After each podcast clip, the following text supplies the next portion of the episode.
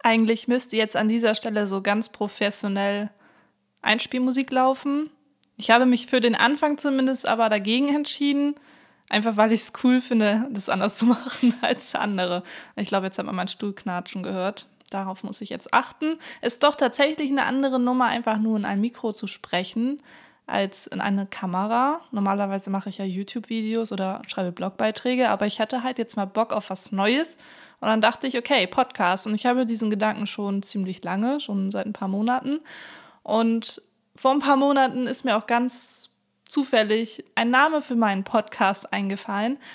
Und der lautet Diskret, weil ich das irgendwie cool finde, weil ich ja diskrete Themen ansprechen möchte ja, und darum dachte ich, diskret wäre irgendwie cool. Nicht, weil es jetzt hier diskret ist, sondern ich glaube, ihr versteht, was ich meine. Ja, auf jeden Fall ist es ungewohnt, jetzt einfach nur in einem Mikro zu sprechen. Aber ich finde es cool, weil ich hier zum Beispiel gerade mit Zinksalbe im Gesicht sitze.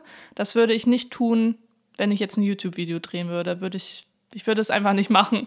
Nicht, weil ich, weil es mir unangenehm ist, mich mit Zinksalbe im Gesicht zu zeigen, sondern einfach, weil ich keinen Bock auf diese ganzen Kommentare dann habe oder keine Ahnung, weil man es ja halt irgendwie nicht macht. Bei Instagram zeige ich mich zum Beispiel so. Mit Heilerde im Gesicht oder Zinksalbe. Ja. Darum, ich glaube, mir könnte diese Sache hier Spaß machen. Ich muss nur aufpassen, dass ich nicht zu oft den Faden verliere und euch nicht mit unnötigen Informationen zulabere. Das kann ich ja bei YouTube auch schon sehr gut. Ja, für den Anfang möchte ich eigentlich nur kurz diesen Podcast vorstellen, welche Themen ich so in Zukunft ansprechen möchte. Das sind unter anderem natürlich ähm, Beziehung und Sexualität. Was genau, weiß ich noch nicht.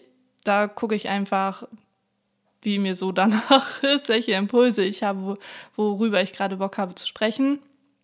Und eventuell frage ich euch einfach mal über die sozialen Medien, worauf ihr so Lust habt, was euch so interessiert. Dann möchte ich aber auch unbedingt spirituelle Themen ansprechen, also so in Bezug auf Persönlichkeitsentwicklung, ein bisschen so über meine Erfahrungen damit sprechen. Ja, und dann einfach mal gucken. Vielleicht werde ich auch noch mal das eine oder andere aus meinen Büchern vorlesen.